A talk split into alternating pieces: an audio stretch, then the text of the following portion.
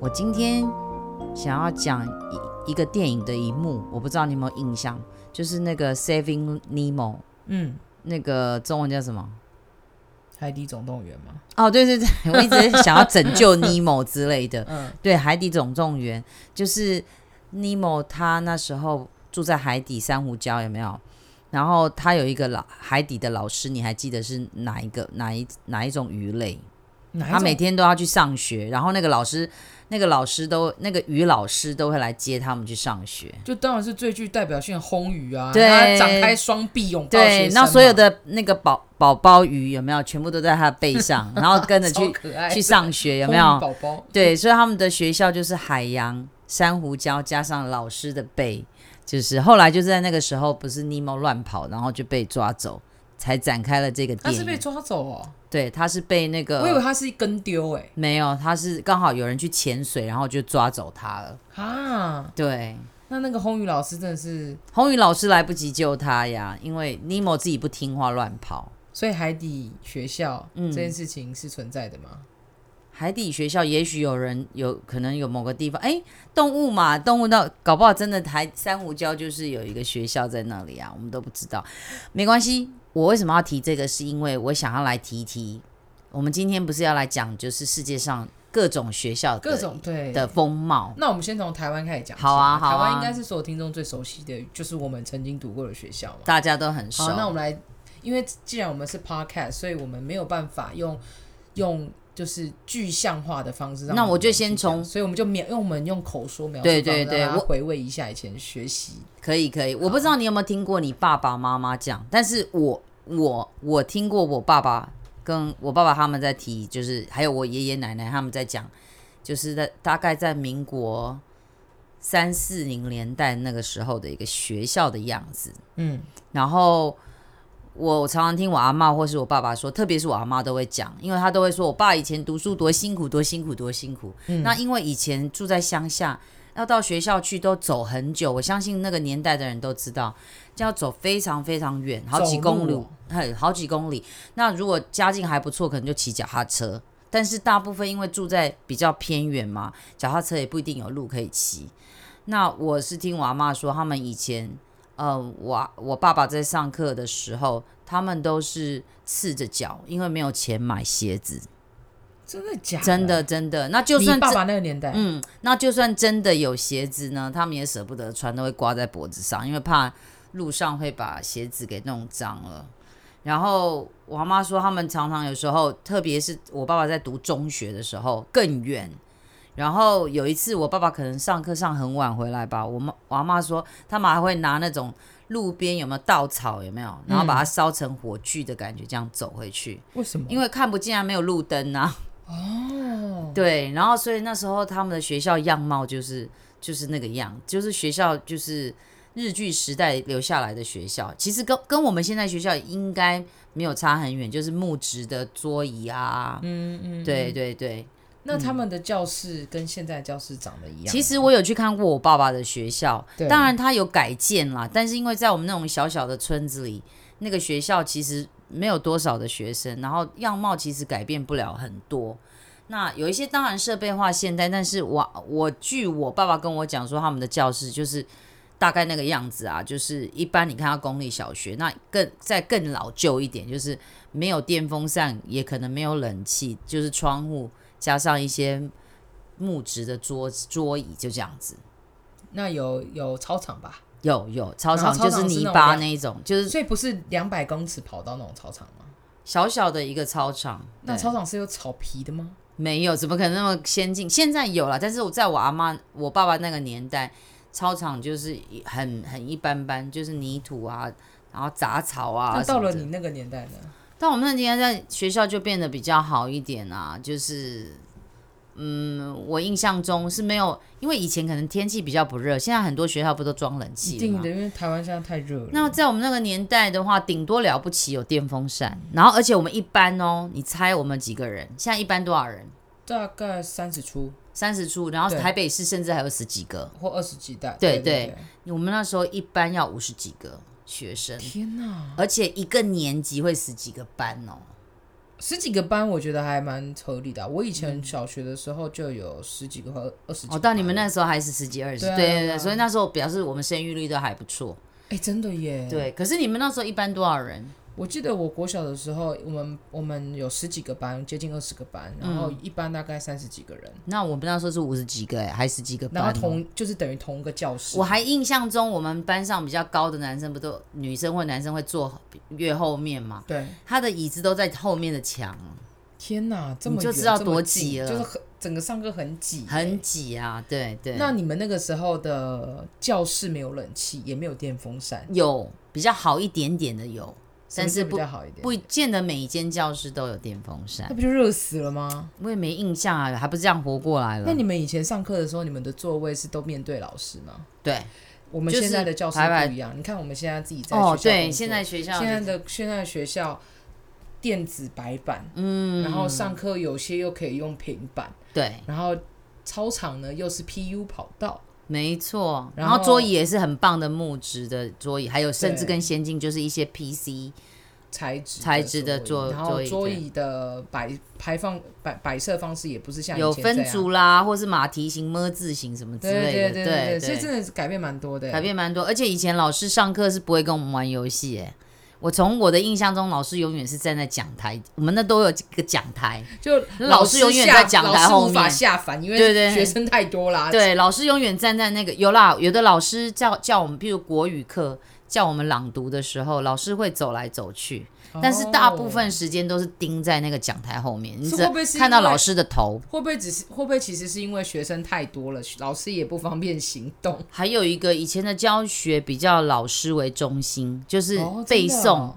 他就是教你方法，然后你要死记背下来什么的。哦，不过你跟你讲一讲，我突然间有一个插曲，就是我小时候的印象。我记得老师不是都坐在就站在最讲台前方嗯面，啊。对，然后因为我身高也不高啦，所以我每次都一定在老师的前面。天哪，该不会喷口水吧？我记得有一个自然老师，他一讲话就会，而且他那个水还可以喷很远，哎呀所以坐在那方圆前面的人呢、啊我们都会拿课本不是啊，我们怎么能那那么大胆？但是我们都会把课本翘起来，就是挡住老师的口水，然后等老师走的时候赶快擦一擦这样。好恶心哦！要是我一定跟老师讲说，老过师你讲话喷口水，对啊，你们你看，你们真的不同的民情，我们以前怎么敢忤逆老师啊？怎么样会被老师打吗？我不知道，但是以前那个社会就是老师是最大的，所以我们都不能怎么样。哇塞！对那，其他国家的呢？其他国家哦，对啊，你有没有去过其他国家的学有校？，其实我们的学校就像我刚刚提的，我们很像日本的学校，因为以前我对啊，日本日的治时期嘛。对，那嗯后来我前几年也好好几次，刚好有那个机会出去参访啊，嗯都是到日本的不同的城市去看。嗯，然后我觉得日我们的教室其实跟日本很像，但是唯一比较不一样是日本人很注重干净，他们很奇怪，他们入校一定要换鞋子，拖鞋吗？没有他们自己的室内鞋，你说在学校里面还是在教室里面？还没有一进学校就操通过操场之后，要进到建筑物里面的时候，它会有一个很像大厅的地方，全部都是鞋柜。哦，你说进入室内之后吗？还没进到室内，嗯，就会有很多的鞋柜，然后你你就要换鞋子。哦那当然，我们是访客，就是换拖鞋。对，那所有的人教室里面都是，就是他们不会穿外面的鞋子进来学校里。嗯，然后他们都是，除非他们要去操场才又换鞋子再出去，很特别哦吗？别还有一个，我觉得蛮那这样佩他服们日建本人，建筑物这么多学生，那个鞋柜不就很巨大？他们嗯，哦有，我们去过有那个还鞋是柜会不好会多其实他层们的好整个一楼都是鞋柜？会不会？有可能，我印象中好像教室都在二楼、二三楼比较多。那你进去他们的教室还要再脱鞋吗？不用，就是穿着室内鞋走来走去就可以了。哦，了解。对，然后他们去洗手间，还有洗手间的拖鞋。诶，我印象中我忘记有没有拖鞋，但是我要讲的是说，我觉得日本在教育孩子们清洁这一块，因为我们去的都是公立学校，对，都要自己打扫，哦，他们厕所超级干净，真的哦，超级啊那是学生自己他们都打扫的用吗哦对他们学生自己打扫，然后他们都是免治马桶，可是真的超干净。那我后来有观察过，日本人有个习惯，甚至哦，你到公园去玩，比如说公共厕所，嗯，洗完手的日本人他会主动的把洗手台旁边有擦干水净渍的吗地方，对，弄干净。天哪，我觉得这是我们台湾要进步的地方。对因为其实到很多那种餐厅啊，或者是公共厕所，那个水都超，而且都还会有积水。对对对，然后他们厕所就很干燥，然后很干净。这是我在日本很印象嗯印象很很深刻刻的的地地方。对对对，我觉得可能一方面也是因为从小小朋友就自己学会在公共场所或者是公共区域做清洁这件事嗯情，而且因为其实对以前我们在学校。我记得我小学的时候，顶多就是外扫区这种概嗯念，然后厕所的话，好像后来都是请外面的清洁人员打扫，所以其实对我们也很少真的扫学我校。们那时候有特别问过说，你们这厕所是请外面的？他们说没有，都是小朋友自己来。你知道为什么我们去那个学校，我印象很深刻，是因为他们是公立学校嘛。结果校长是，你有没有听过一句叫什么 “gam 撞撞钟校长兼撞钟，”？对对 对，他们的校长很特别哦，日本的校长还要上课，哦，他们还是会带，还、还是哎我会上我课、其哦。实很认同这样做法，我也认同因为校对啊长在第一线才会知道。但是因为校长很忙啦，哦就是校长兼撞重，就是说很多事都校长一个人亲力亲为，嗯，所以那时候我们问校长的时候，校长就说我们所有的人都有责任。是因为是因为编制的关系，还是是因为他们缺人？我觉得应该是编制吧，啊，也有也有可能也是经费，因为我们到了不，我们有我们有到很繁华的城市，也有到偏比较偏乡的。那你说呢？校长兼撞钟是偏乡的吗？还是也是在它是都在市里一个的社区，它算是都市，也没有很偏僻，对，但是就是类似像这样，因为几访问多过太多学校了，真的有点忘。但是他们现代化有现代化到一种，他的教室隔壁跟隔壁间啊可以隔起来，那如果他们要一起共学的时候，墙壁还可以推开。所以他们的教室是做清隔间，对，而且开放式，有些学校做的很漂亮。我有嗯去曾经参观过日本，就是他们学校有很多不同的面貌，然后你就可以发现说，日本对在教育上面其实是很下功夫的。嗯，学校就学、其实学校就是因地制宜啊，对对吧？对对，因为我之前在那个泰国的时候，我也嗯在、我也曾经在学校服务过，然后因为我是在对嗯哦，你是偏乡去当义工的时候，对不对？不是义工是是志工，哦，志工，嘿，志工跟义工不太一样，好重点不是这个，是重点是我那个时候是因为在在泰国的偏乡的小学，嗯，所以其实那时候环你境多年纪多大？大学啊，哇，这么用心还去当志工，不错。好，对来啊继续继续。好，然后我那时候就是在那个时候，在那个小学里面，就是大概教的学生就是呃小学生到高中生不等。然后因为其实当地的发展条件没有很好，所以其实学校是比较老旧的。嗯，然后我就发现其实小朋友们是嗯教室教室就真的比较比较旧，然后比较阳春破，哦，那个窗户都破掉啊。天哪，然后呃，嗯课桌椅就是一般的木头桌椅，嗯，然后椅子就是板凳，嗯，然后小朋友就是小朋友有鞋子，但是不喜欢穿，所以小朋友上课都打赤脚来，那我们有穿制服吗？有穿制服，哦，然后小朋友都骑车来上课，骑车，骑车哦骑脚踏车还是不是骑摩托车，这么小就可以而骑且摩托车，对，泰国的摩托车长得很像越越野车，哇，然后他好们就骑帅那哦！种很像挡车这样子来，所以是没有就是驾照的一群学生，没有嘛，他们就大概十三、十四岁，哇嗯哇，骑车来上课这样。然后可能也是因为那边就是常下雨，嗯，所以土体那个土土都是泥泞，所以我在想，也是因为这样小朋友不喜欢穿鞋吧。是然后我当然这不是代表整个泰国学校，因为我对是在偏乡的学校，嗯然后他们就会呃打着赤脚啊，然后拎着东西来学校上课。然后我也是印象很深刻，因为没有电，有电啦，就是一盏那种家里厕所那种灯泡，嗯，站在正中所间以这样子，光不是很够足够哈，，对，但是因为还好，原因是因为我们都是太阳还没下山的时候上课，哦，所以以是还够好亮，对对对。嗯嗯嗯，然后小朋友都住附近而已，所以我我觉得我的那个小学应该算是社区的小学，就是那个偏乡里面唯一一间小学啦。哦，所以你看，日本、台湾的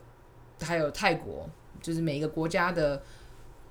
小学都长得不太一样。对，但而当且可能也因为生活的水准不同吧，对哈对，我对呃之前在那个呃，我记得我好像也是在大学的时候也有去台湾的偏乡的小学服务。嗯，那我那间我去的那间小学很特别，它非常非常非常在地哪一小县？啊？哪一个是？它在桃园，哦，在桃园，对嗯桃园的山区。然后因为它的这村落真的太小了，所以他嗯的学校超小，然后他学校其实就同时结合了教会这样子，哦，教堂的感觉 OK 然后小朋友就是会常常就是因为放呃假日嘛，他们也没办法下山，所以对其实他们最常出去、最常去的地方就是学校，所以学校算是他们第二个家吧，嗯对因为他们对就是家里家里去完就去学校，学校去完就去家里，嗯，然后也是一样，小朋友没有很喜欢穿鞋子，可能也是因为习惯了，从小就是在路上这样跑来跑去，然后你就看到那个学校的课桌也很少，嗯，老学生都坐在地板上上课、欸，也也其实蛮有趣的。我觉得 在我觉得在那样子的一种教室里面，其实人跟人之间的互动是很近，特别是学生跟老师之间。是，所以老师其实也就是坐在学生旁边一起上课，不过有时候听我们这样讲，你有没有觉得真的不同的区域，他的生活水平跟就是说当地的那种，好像都会影响一个民情学也校是的一样，对，那我还记得那时候我有去香港啊或新加坡，其实我们去参观一些国际学校啊，嗯，或者是一些私立啊、公立学校，的确真的会因为不同的教育理念，而他的学校的成就是弄出来的特色是不同。包括我们到美国去去看一些，譬如说西雅图等等的一些学校，那你就可以看出来说，这个国家他们想要发展怎么样的一个方向，它它大概那个像那时候美国很很流行我们讲的那个 STEAM 跟 STEM 的课程，对那时候我们去的时候，很多学校就是专门在做这方面。对，对，然后譬如说有嗯，像有些国际学校很注重科技，所以你就可以到处看到科技。还有哦，那时候更可爱，我在新加坡去了一个美国学校，嗯，然后其实这几年，尤其是特别前前几年的时候，那时候中国就是东方热。大家都在学中文，嗯，我到美国学校去，还去看他们上中文课，还上了经，就是课程还特别安排，就是真的、哦，对，后来我到美国发现还有双语学校、欸，跟我们一样，哦就是说他同时间学中文跟英文，只是说他们反过来是因为他们的母语是英英文英文，但是他们的国语是中文，就很有趣。你可以看到社会的趋势，然后可能学生在表现上，